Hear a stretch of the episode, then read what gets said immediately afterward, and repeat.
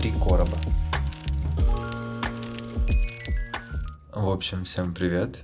А, я думаю, что если меня кто-то и слушает сейчас, то, вероятнее всего, большинство из этих людей кто-то, кого я знаю лично. А, вообще, этот выпуск решил я посвятить Мексике, потому что сейчас, наверное, это самое важное, что меня окружает. А, я бы сказал, самое долгое, потому что на момент записи этого подкаста я здесь нахожусь уже 70 дней.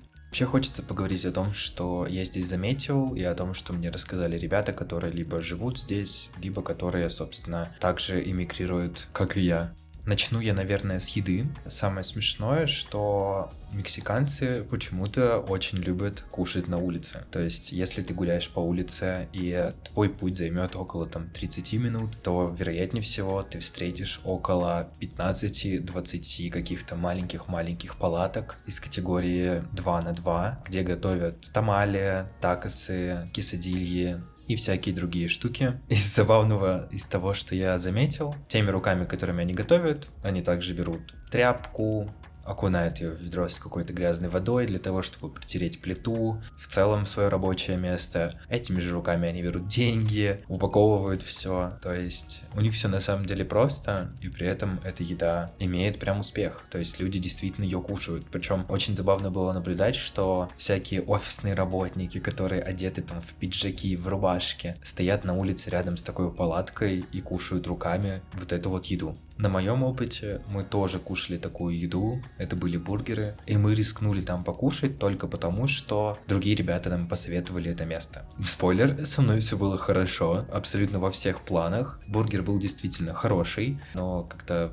в других местах особо мы не рисковали кушать, за исключением, наверное, еще там одного места. Факт, который меня здесь очень позабавил, это их любовь к лайму. Лайм замечательно растет в их климате, и они его добавляют везде. И ладно, если бы это было что что-то как добавка, то есть как какой-то соус отдельный, но они действительно добавляют лайм везде. Это и алкоголь, и обычные напитки, это соусы, это базовая еда, которую ты можешь заказать в ресторане, и она будет абсолютно кислой. И все это заканчивается тем, что это продается в магазинах, то есть у тебя будут чипсы с лаймом, у тебя будет какой-то напиток с лаймом, у тебя есть жвачка с лаймом, а абсолютно все с лаймом, любые конфеты, не знаю, печеньки, тот же самый популярный популярный Орео, он здесь есть тоже с лаймом, естественно. И если на самом деле говорить еще немножко про климат, то из забавных фактов а, Мехико-Сити, в котором я сейчас нахожусь, находится на высоте аж 2200 метров над уровнем моря. Вспоминая замечательный Петербург, который находится на высоте всего лишь 10 метров над уровнем моря, я невольно плачу, потому что первые дни здесь было действительно трудно. Пройдя лишь один пролет, лишь один этаж в доме, ты уже чувствуешь усталость, головокружение, отдышку, и это было действительно трудно,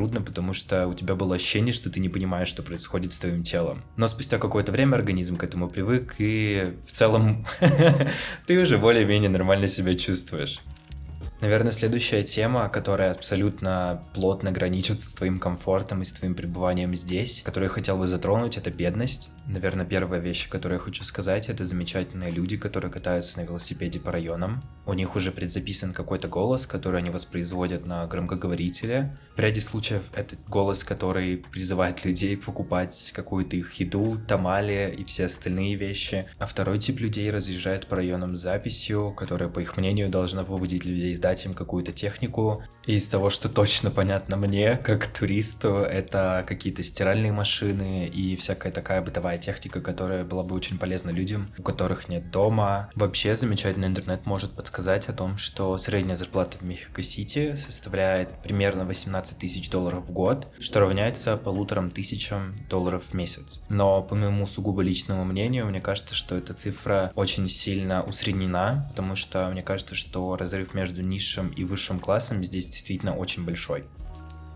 И если идти дальше по теме бедности, то можно прекрасно понять, что бедность порождает замечательные профессии, которые бы не существовали в прекрасном мире будущего. Одна из этих деятельностей — это проституция. И забавный факт, проституция в Мексике является абсолютно законной. Но, как мы узнали от нашей знакомой, которая здесь прожила всю свою жизнь, которая здесь родилась, абсолютно все эти замечательные жрицы любви находятся под контролем мафии или каких-то картелей. Поэтому думаю, что большую часть своей зарплаты они отдают как раз-таки им. И со мной была очень забавная ситуация, которая произошла недалеко от моего дома. Как я понимаю, район, в котором я сейчас живу, является какой-то нейтральной или разрешенной зоной, потому что здесь их на самом деле большое количество, и я никогда не видел столько девушек в других частях города или в других районах, хотя я бы не сказал, что и очень много где здесь побывал. Ну и, собственно, сама история. Я шел с Денисом, мы шли то ли домой, то ли куда-то по делам, и какая-то из этих девушек начала кричать на английском, на очень плохом английском, а, что-то вроде «я хочу русского туриста», «я хочу там и туда, и сюда», и можно мне, пожалуйста, это все устроить. Я лишь посмеялся и пошел дальше, потому что мои планы все-таки немножко расходились с ее планами, поэтому если ты замечательная девушка, которая кричала мне вслед, сейчас ты слушаешь, то прости меня, я думаю, что нам не суждено быть вместе даже на час.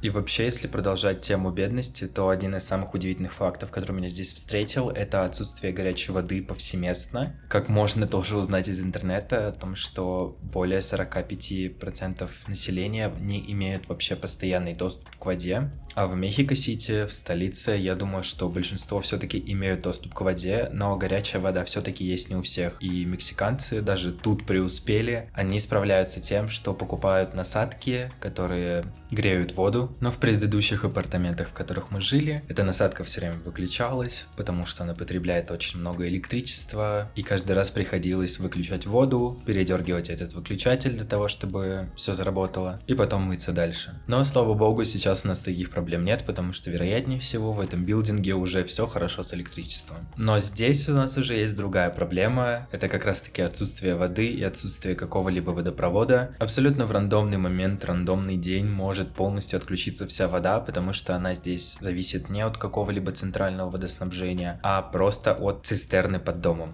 Следовательно, каждый раз, когда заканчивается вода, мы пишем нашему владельцу апартаментов, он заказывает огромную машину, которая привозит эту воду и ее заливает в этот огромный бак под домом.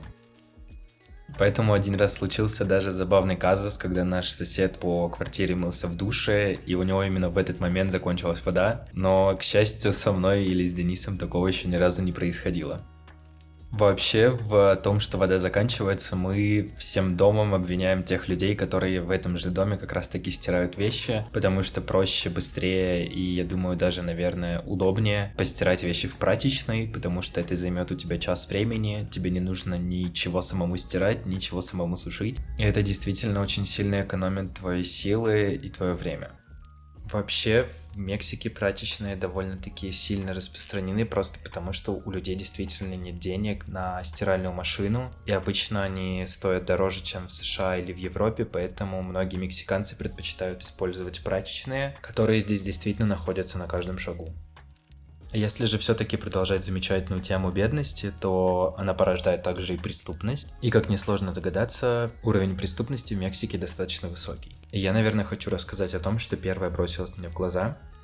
Когда мы жили в других апартаментах на 13 этаже, у нас балкон выходил на школу. И изначально мы даже не подозревали, что это школа, потому что она была обнесена просто колючей проволокой и гигантскими стенами. Позже я узнал о том, что здесь достаточно высокий процент похищения детей, Лишь в 2021 году было зарегистрировано аж 1323 случая похищения детей в Мексике, и причины этого достаточно разные. Некоторые похищения связаны вообще с торговлей людьми или даже их эксплуатацией, а некоторые похищают детей для того, чтобы попросить у каких-то близких или родителей выкуп, или может быть даже ради какой-то мести. У девочки, которая здесь живет, мы узнали как раз-таки о том, что это действительно очень большая проблема, и есть даже фильм, который она посоветовала нам посмотреть, но который я пока что не не смотрел. Он как раз-таки связан с тем, что людей похищают. В этом фильме девочка стрижется очень коротко для того, чтобы ее было не отличить от мальчика, чтобы преступники не смогли ее забрать к себе. Вообще хочется также затронуть тему, которая напрямую связана с бедностью, это образование. Судя по информации в интернете, уровень образования здесь достаточно низкий, и поэтому, например, если взглянуть на карту метро, то можно увидеть о том, что каждая станция имеет какой-то свой то ли логотип, то ли значок, который напрямую связан как-то с этой станцией, с каким-то культурным наследием или просто в целом с названием станции, для того, чтобы низкообразованные люди могли проще ориентироваться в метро.